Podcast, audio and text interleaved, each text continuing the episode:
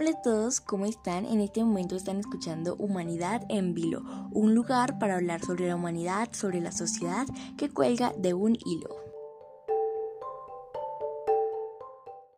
Hola chicos, ¿cómo están? Bienvenidos al quinto episodio de mi podcast Humanidad en Vilo. Hace poco en las historias de Instagram les comenté que una chica se había sentido identificada con el tema de violencia intrafamiliar, así que en las encuestas les dije si querían que la entrevistara y ustedes dijeron que sí. El día de hoy estoy muy feliz porque les traigo esta entrevista con no una, sino con dos invitadas especiales. Tenemos a esta chica a quien llamaremos Ana por cuestiones de seguridad, que contará su experiencia vivida. Y tenemos a la psicóloga Andrea Luna, que va a profundizar más el tema después de escuchar la historia de Ana. Espero que este episodio pueda ayudar a personas que sufren de violencia intrafamiliar.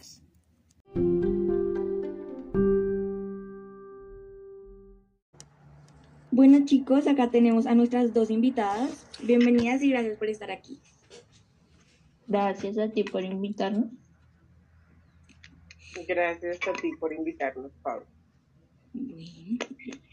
Bueno, tenemos a Ana, a quien llamaremos Ana, que es la chica que nos va a contar su experiencia con eh, la violencia intrafamiliar, nos va a contar todo lo que ella vivió, lo que ella sintió. Y también tenemos a Andrea. Eh, buenos días para todos, mi nombre es Andrea Luna, yo soy psicóloga del Politécnico Gran Colombiano aunque mi área es más la educativa y estoy ahorita centrada en la orientación a los estudiantes desde un centro educativo privado, en este momento pues voy a estar ayudando o guiando a María Paula sobre el proceso y todo lo que hay que tener en cuenta en el ámbito de la violencia intrafamiliar. Gracias. Bueno, vamos a iniciar. Ana, inicia contándonos tu historia, ¿cómo quieras empezar? Hola, buenos días, ¿cómo están? ¿Sí? Sí. Eh, eh, mi nombre es Ana García. Em, eh, he querido ayudar a Paula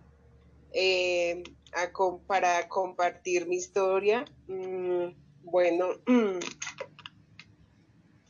mi, mi caso es muy no muy particular, la verdad, porque desde niña siempre he sufrido como violencia intrafamiliar, en el sentido de que, bueno, mis padres no convivieron yo desde niña, em, mi mamá ha sido una persona que ha sido muy violenta siempre, em, porque hasta la fecha lo ha sido. Entonces, yo creo que, yo no, eh, siento que es así, que mm, desde niño mm, nuestros padres nos marcan y ahí vienen muchas consecuencias cuando uno sale más a flote, crece. Y bueno, mi mamá siempre fue una persona, ha sido muy violenta, la verdad, y ella pues siempre me pegaba delante de las personas, eh, siempre me maldecía, bueno, en fin. Mm, llegué a mi adolescencia, ya digámoslo así, 13 eh, años, 14 años, en el cuales me sacó de la casa a trabajar en una casa de familia. Bueno, que porque ella también habían hecho con ella lo mismo, bueno, en fin.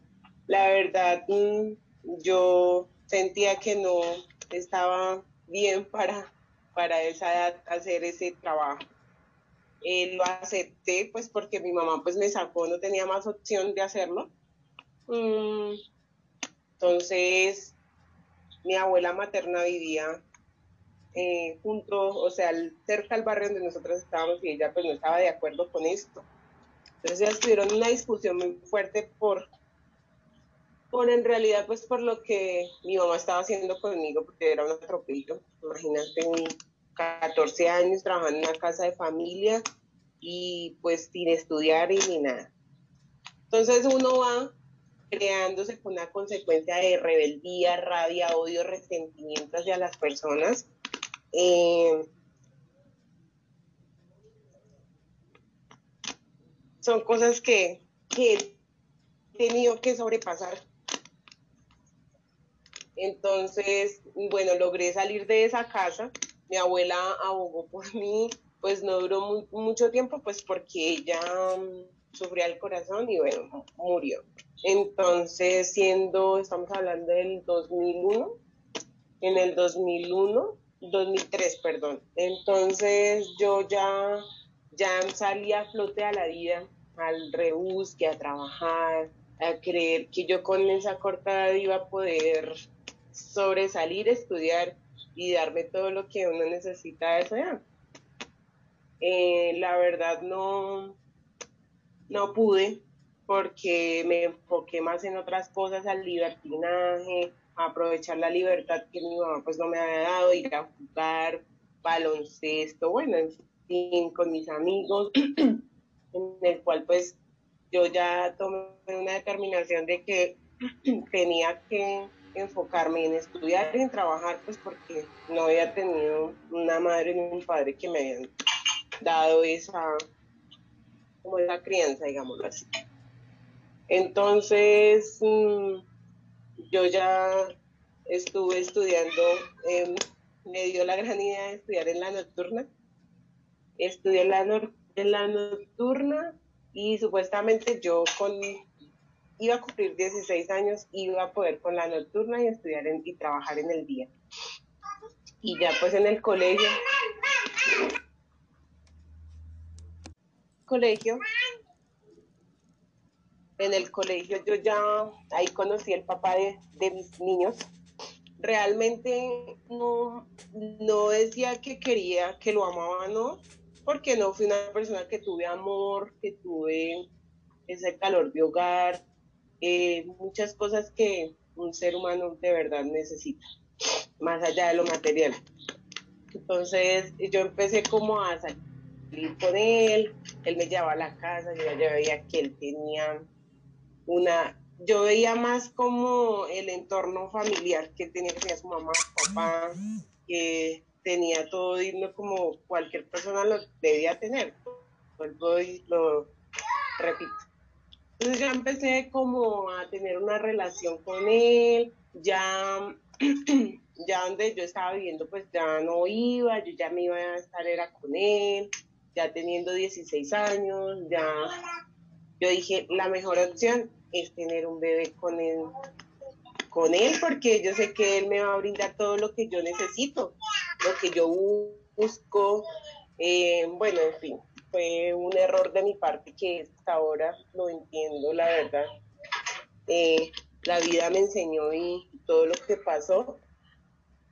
Bueno, en realidad mm, eh, fue así, quedé embarazada como a los seis meses. Mm, tuve mi primer hijo eh, a los 17 años, mm, mi hijo Samuel. en realidad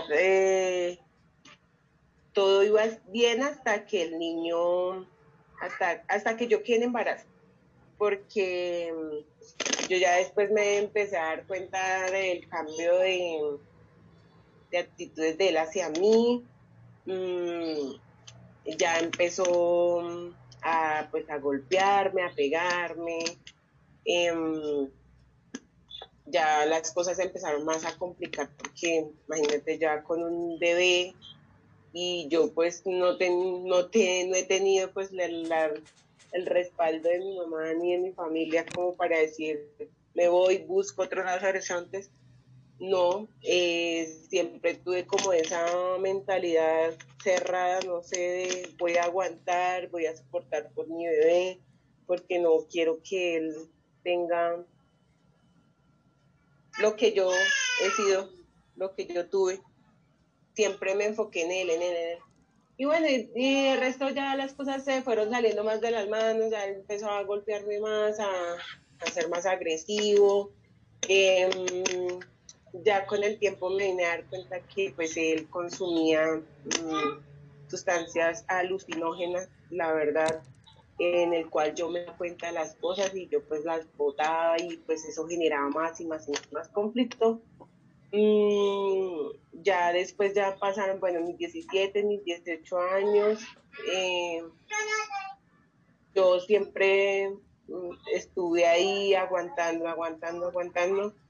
Y yo tenía, seguía con esa mentalidad de que si yo tenía otro segundo hijo, todo iba a mejorar. Y, y la verdad, siempre me quedé ahí, tuve un segundo hijo con él, en, el cual ya las cosas empeoraron más porque él ya recayó más en el vicio, ya recayó a, robarme, a pegarme, llegar hasta el punto de, consumir delante de mis niños. Em, la familia de él siempre lo apoyaba, siempre eh, yo era la que lo hacía recaer y no veían en mí que yo era una persona que a pesar de de todo lo que a mí me ha tocado, lo que me había tocado sobrepasar, siempre buscaba estar bien el día a día, en superarme.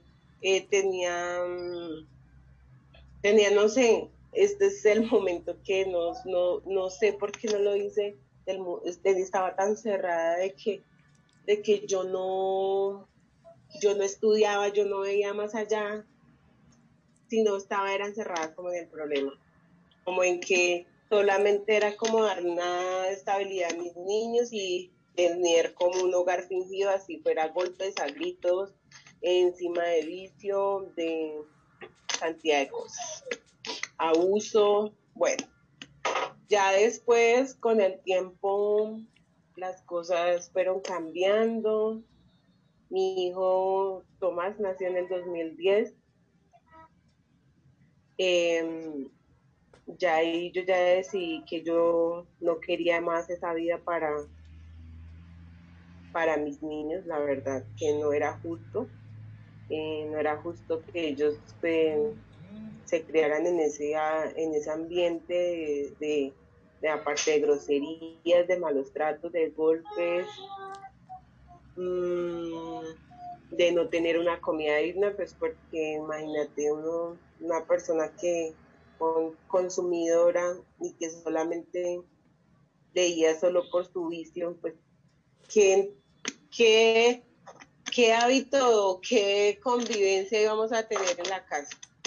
Todo era lo por lo que yo hacía, mm, siempre eh, siempre quise permanecerme cuerda y siempre quise, yo puedo, voy a salir, pero también a la defensa con las personas, discutiendo con todo el mundo, eh, peleando con mi mamá, echándole la culpa a ella.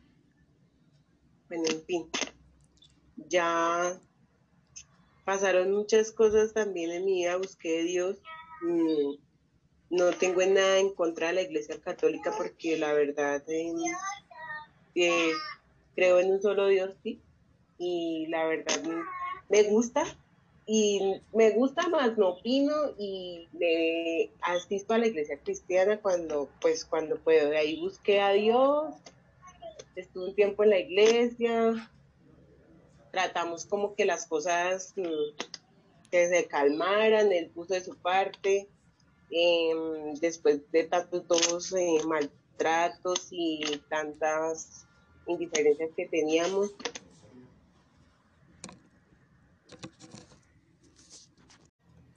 buscamos de Dios y me enfoqué mucho en, el bienestar de, mi familia, de los niños y en Dios, ¿no? Primero que todo, y no, la verdad las cosas no funcionaron tampoco. Él siguió, siguió, siguió, siguió, ya hasta que yo dije en el 2015, no más, no más, ya no me aguanto más esto, no esto sea parte de Dios, parte del mal, parte de lo que sea. La verdad, no voy a seguir con esto y no seguí.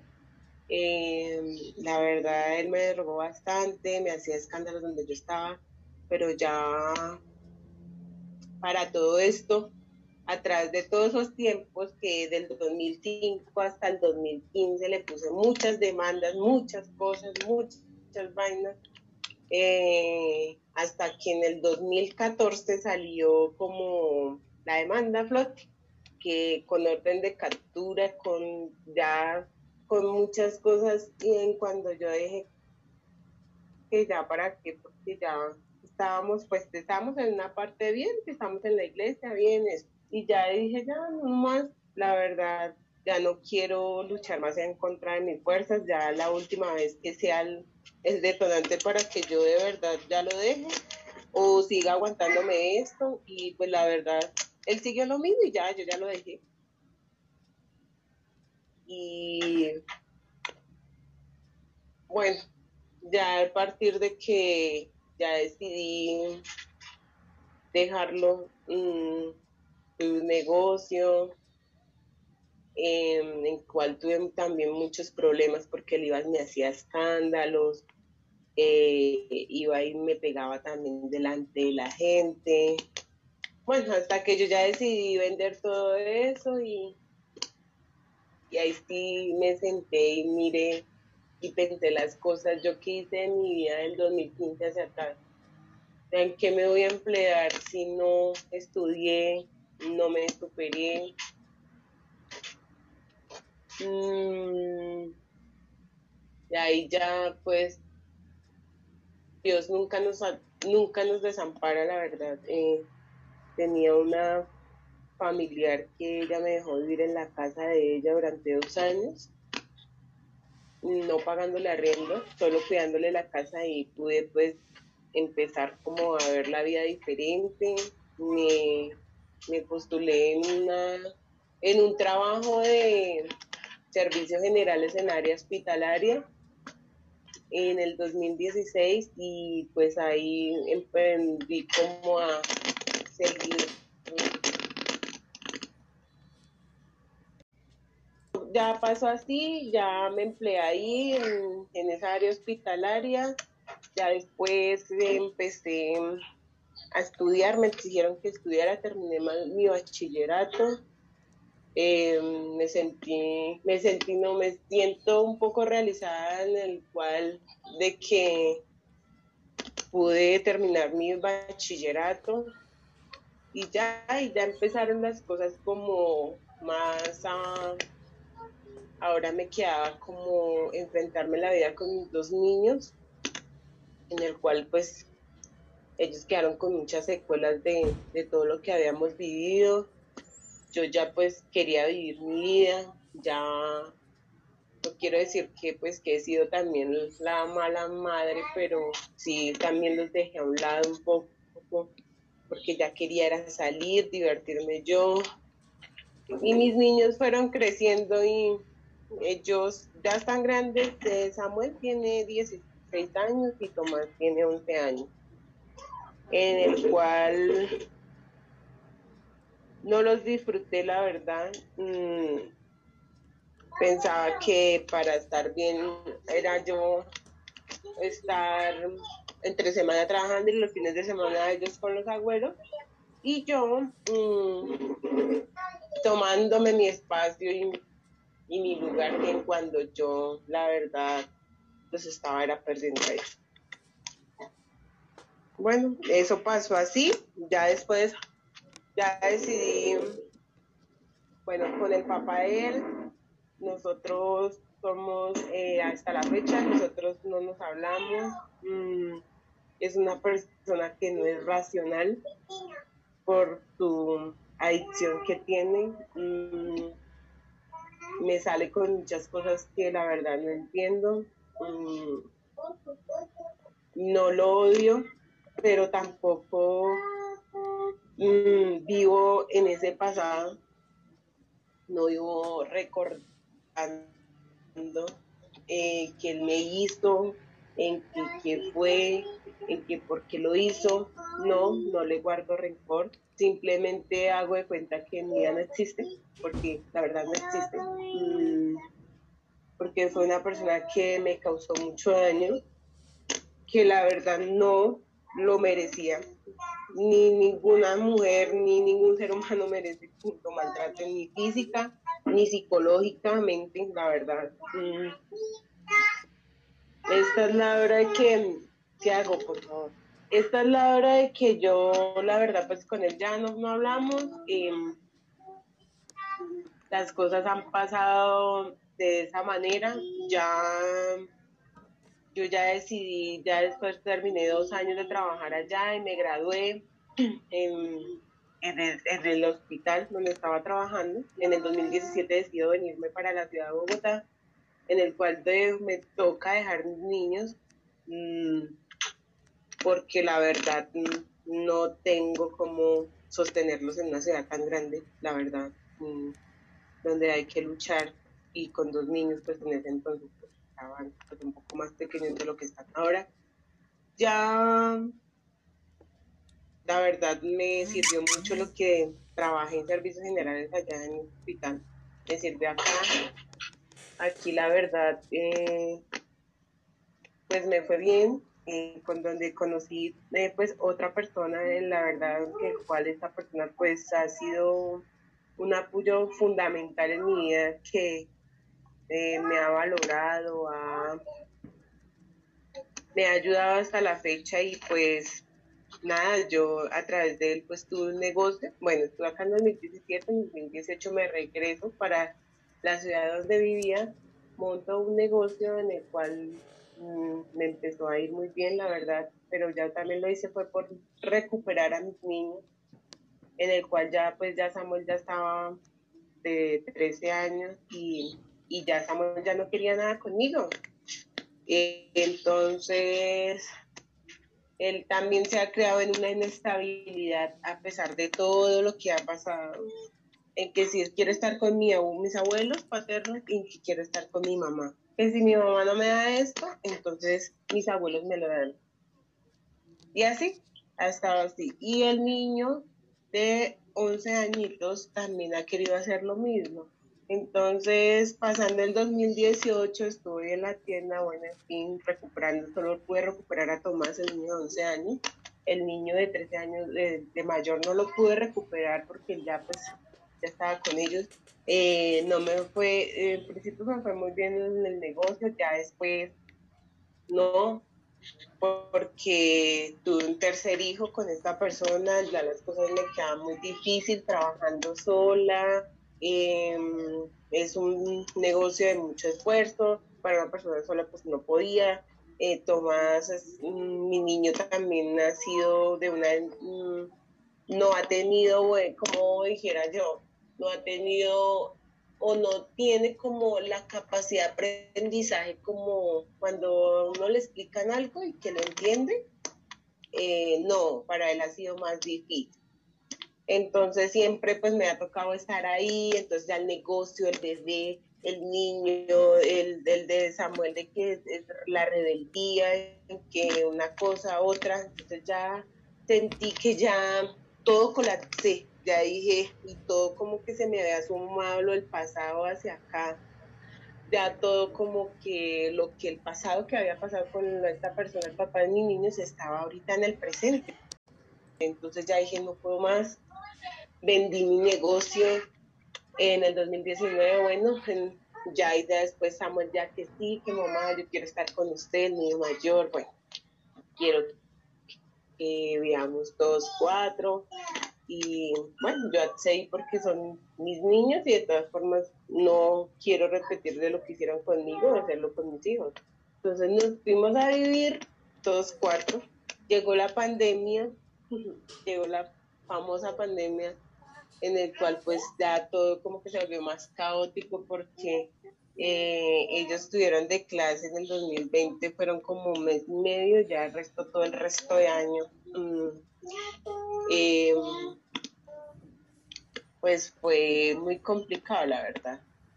Se me ocurre antes de que, bueno, me adelanté un poquito, de, antes de, de que mm, iniciara lo de la pandemia, que fue en el 2020, ¿no? Eh, en, no, en, perdón, en 2019 me fui en finales de 2019 a vivir cerca de mi mamá y bueno, y ahí en febrero pues empezó lo de la pandemia. Entonces ya los niños empezaron a, a pelear, eh, todos por el internet, que ya se volvieron adictos al free fry, en el cual pues yo ya me sentía como por no perder a mi hijo mayor, yo accedía a todo lo que él quisiera. Eh, él me decía, mamá, quiero internet, mamá, quiero tal cosa, yo accedía. Eh, para mí ha sido muy difícil porque ellos quieren es que yo les diga tome un celular a cada uno y no es fácil. La situación es muy complicada para comprar un celular a cada persona, a cada niño eh, de gama alta para que pueda jugar ese juego.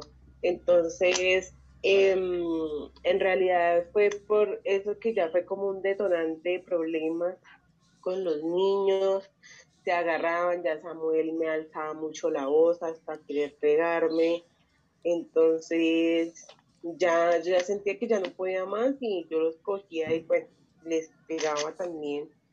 Entonces, un momento pues de septiembre del año pasado que las cosas como que se salieron de, control de las manos, le, pegué muy, le, pegué al niño de 11 años y ya la verdad, pues él se fue a, dar quejas a la abuela, a la abuela y resulta y pasa que mi mamá en verde pues a cobijar las cosas.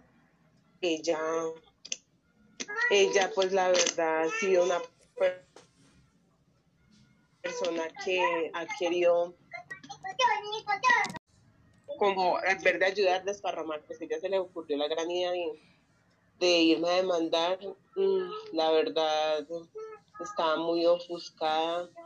y siempre he querido hacerle entender a las personas, a mis fuerzas, de cómo son las cosas y la verdad. Em, la doctora ya me catalogó como lo peor, que no puedo acercarme a mis niños ni nada, me quitaron la custodia de mis tres hijos,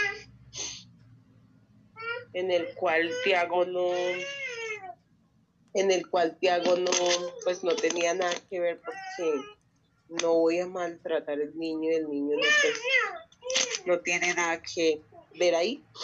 Entonces perdí la custodia de mis niños. Ellos en estos momentos están con los abuelos paternos porque mi mamá no se, no, se quiso hacer cargo de ellos. Solamente me hizo prácticamente ese mal a ellos y ese mal a mí. Intenté suicidarme, la verdad.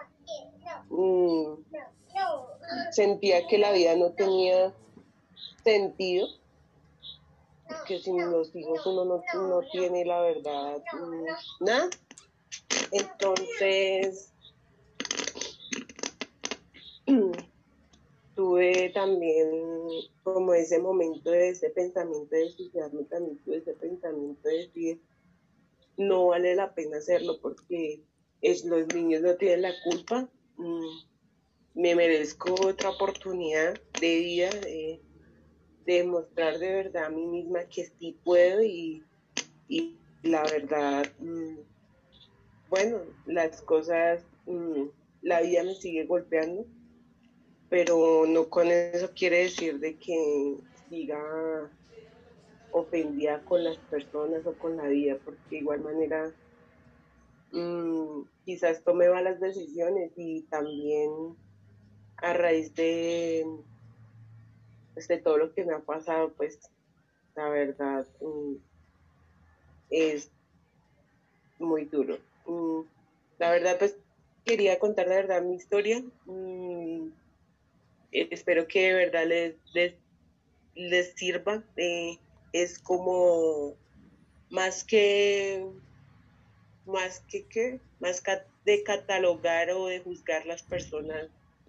Em, siento de que uno debe ponerse en la posición de otro y pensar las cosas que, o sea, que uno no, que uno no es nadie para juzgar a nadie y que muchas veces uno tiene que ponerse en los zapatos de otro y pues nada. Mm. Gracias por tu intervención, Ana.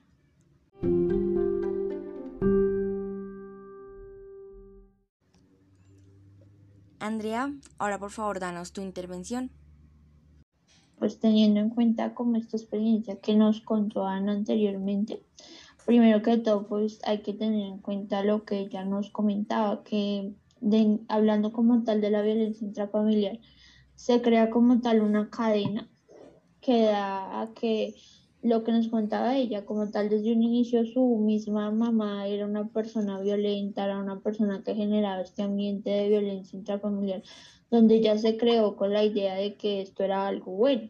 Entonces, diferentes estudios a nivel de psicología nos dan a entender y nos ayudan a entender un poco esa parte de que la violencia intrafamiliar hoy en día se genera como una cadena. Si tú tuviste una familia en la que te criaste donde tus padres eran violentos, muy seguramente vas a tener una familia en la que también tú o seas la persona violenta o seas como tal la víctima.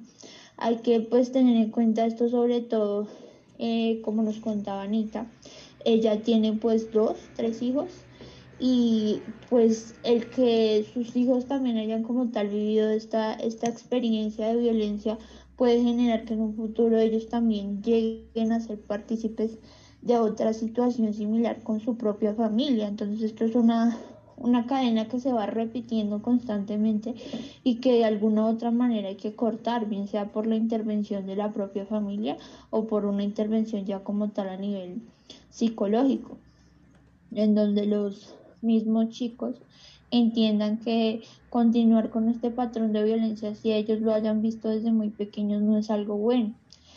Eh, también ella nos, nos comentaba que pues ella lo que hizo como tal fue buscar ayuda desde la parte espiritual.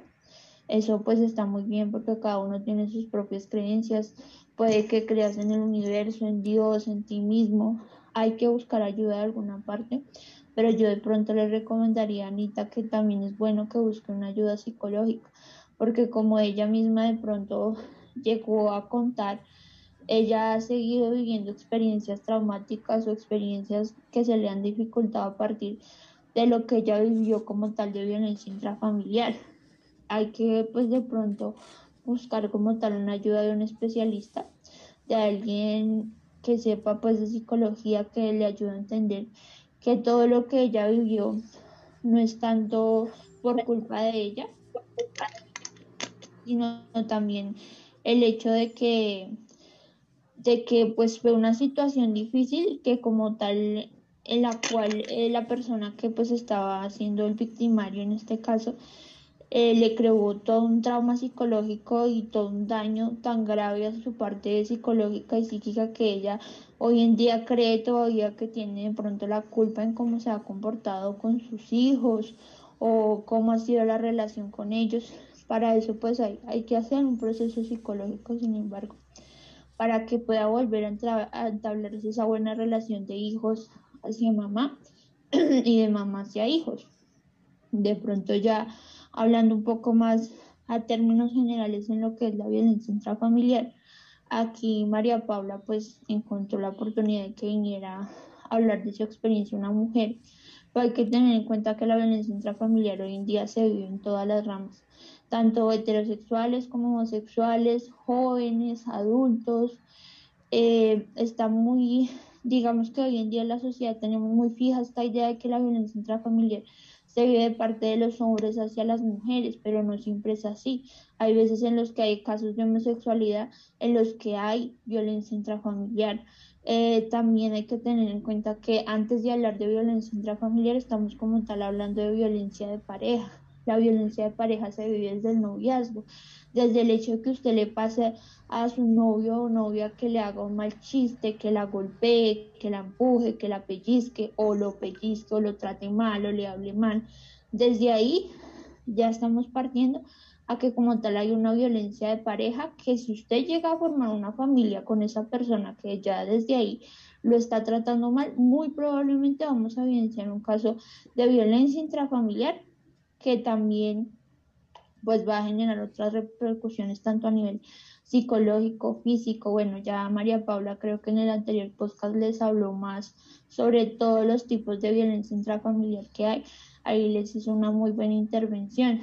Hay que tener en cuenta que eh, dentro de esta violencia intrafamiliar hay como unos puntos específicos que nos dan a creer que se puede empezar a generar esta violencia, es como ese punto que marca el que si usted está dentro de una pareja que está siendo violenta con usted y empieza a ver estos puntos, pues póngase de pronto un poquito pilas y vea que la situación no está tan bien y que hay algo que está mal y que hay que buscar ayuda. Eh, dentro de estos puntos encontramos que pues esta persona que tiende a ser eh, como tal victimario empieza de una manera muy sutil, con chistes, con de pronto malas palabras, refiriéndose al físico de la otra persona, demigrando, despreciando.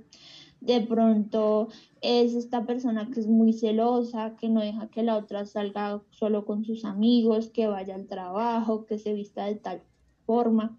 Es esta persona que de pronto se enfada si usted va a una reunión y toma alcohol. Es esta persona que amenaza tanto física como psicológicamente, de que o lo voy a dejar o la voy a dejar, o si usted se va a tal fiesta o tal reunión, entonces yo ya no voy a estar con usted, yo me voy a separar. Es esa persona que constantemente está amenazando, que pueden ser cosas que parezcan muy sutiles y que de pronto eh, uno tiende a pensar que no, es que lo hace porque me quiere y porque está pendiente de mí, pero son como esas alertas, esos bombillitos que hay que tener cuidado y que hay que tener presente que puede llegar a ser un caso que más con el tiempo se nos convierta en un caso de violencia intrafamiliar. Eh, pues se habla más que todo de violencia intrafamiliar hacia las mujeres porque pues no es, es muy visible hoy en día que las mujeres son las que más están sufriendo este tipo de violencia por el hecho de que pues psicológicamente somos un poco más sensibles, somos un poco más dadas a que eh, pues cuando nos enamoramos se supone que nuestro cerebro elimina una, una serie de hormonas que nos hacen sentir felices y que de cierta manera anulan esa perspectiva de que de pronto la otra persona no está actuando correctamente, nos limita nuestro propio pensamiento, ese amor que sentimos hacia el otro y no nos damos cuenta de que la manera en que está actuando no es la adecuada. Eh, pues ya cuando como tal se genera todo un daño tanto físico como psicológico, que siempre la parte psicológica está implícita, ¿no? A pesar de que eh, solo sean golpes, eh, que solo sean pellizcos, que solo sean moretones, psicológicamente esta persona que es la víctima se empieza a afectar demasiado a tal punto de que la mayoría de las veces se que esta persona se empieza a echar la culpa de ella misma.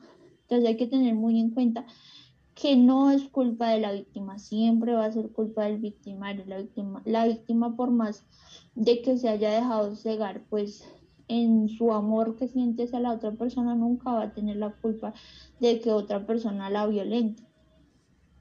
Eh, pues creo que María Paula ya en el anterior habló sobre los tipos de violencia intrafamiliar que existen. Eh, tenemos como tal que es muy importante tener en cuenta que ya cuando hablamos de violencia intrafamiliar, lo que les hablaba al principio, los principales, las, los, las personas que tienden a tener como más daño son los niños. Cuando ya estamos hablando de que se ejerce esa violencia de pareja entre los padres y el solo hecho de que los niños estén presentes viendo ya es un daño que pues a veces tiende a ser irreparable y llega a esa cadena de que muy seguramente van a ser víctimas o victimarios. Entonces hay que tener mucho cuidado eh, con esta parte porque a veces eh, sean como que los niños, pues lo que es la primera infancia, de los 0 a los 6 años es muy importante porque es donde nosotros hacemos como todo este recorrido de la sociedad y de lo que tenemos alrededor y es a partir de donde empezamos como a comunicarnos con los demás, a ser personas sociables, con lo que vemos dentro de nuestra familia. Entonces, ¿qué puede ser de un niño que constantemente vea cómo su padre golpea a su madre? Va a ser algo que le va a repercutir durante el tiempo, muchos años, y va a ser algo para lo cual tiene que llevar un proceso psicológico, un proceso de ayuda que lo oriente a que esa manera en la que él vio que sus padres se relacionaban no era la adecuada. También hay que tener eh, muy presente el hecho de que dentro de la violencia intrafamiliar encontramos el abuso sexual de parte de uno de los dos padres hacia el otro. Hay veces en que se cree que porque los niños son pues chiquitos que tienen 3, 4 años no van a identificar que está habiendo un abuso sexual que en parte también viene a ser abuso sexual para el menor de edad que esté viendo todas estas situaciones.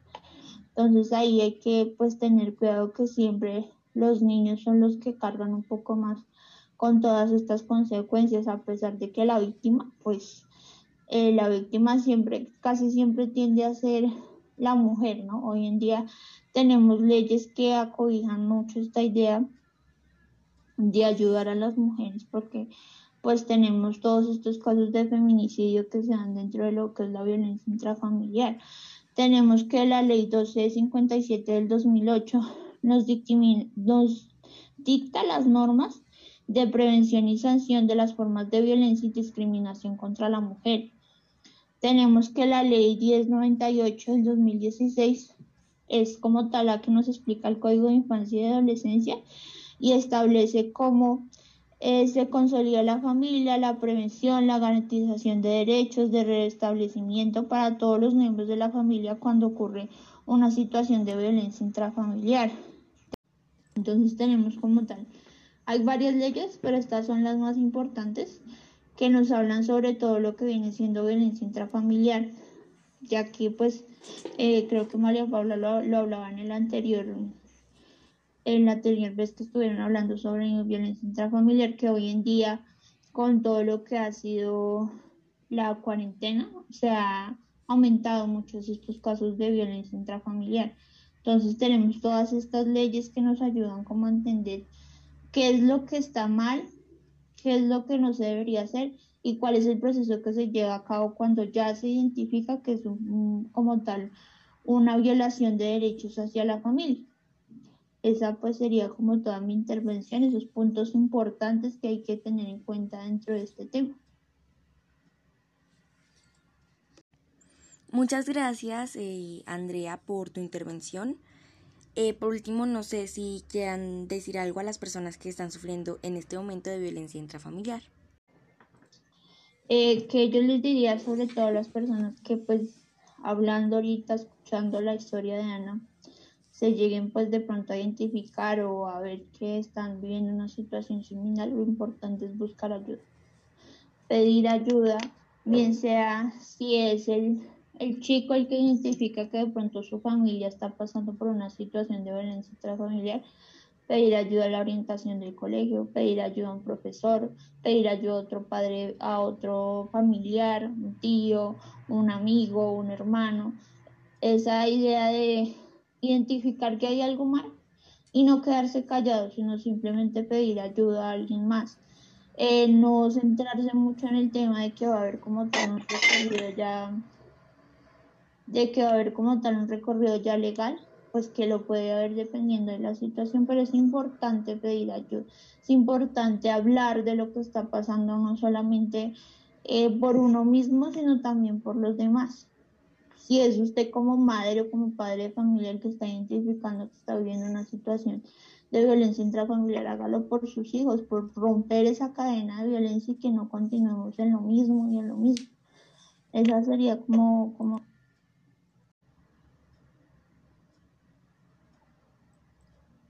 Eh, sí, la verdad, em, también pues apoyo lo que dice la doctora. Mm, no debemos quedarnos callados, la verdad, siempre mm, debemos buscar ayuda, eh, siempre y cuando buscando el bienestar de uno mismo y de sus hijos. Y nada, mm, que, más bonito que, que el valor de la vida no, o sea, o sea, no tiene precio, no, la verdad, eh, nuestra libertad, nuestra libre expresión, em, no, no debemos ocultarla y, y espero que de verdad mi historia eh, sirva de mucho para muchas personas y, y, nada, muchas gracias a, a, la doctora pues por, por escucharme y a María Paula pues por, por invitarme, la verdad. Muchísimas gracias. A ti por aceptar la invitación y gracias también Andrea por, por colaborarme un ratico. No, gracias a ti por invitarnos y por abrir un espacio como este que es bastante importante, sobre todo ustedes como jóvenes que conozcan sobre todos estos temas y rompan con esas cadenas de violencia que están hoy tan fuertes con todo este tema de la pandemia hoy en día. Ha sido complicado este tema de la violencia intrafamiliar y es muy importante hablar sobre estos temas. Y a Ana, pues muchas gracias por contar su historia, porque es algo que ayuda a los demás a conocer y a ver que se puede salir adelante sobre estos temas. Muchas gracias por invitarme. Bueno, Gracias a ustedes.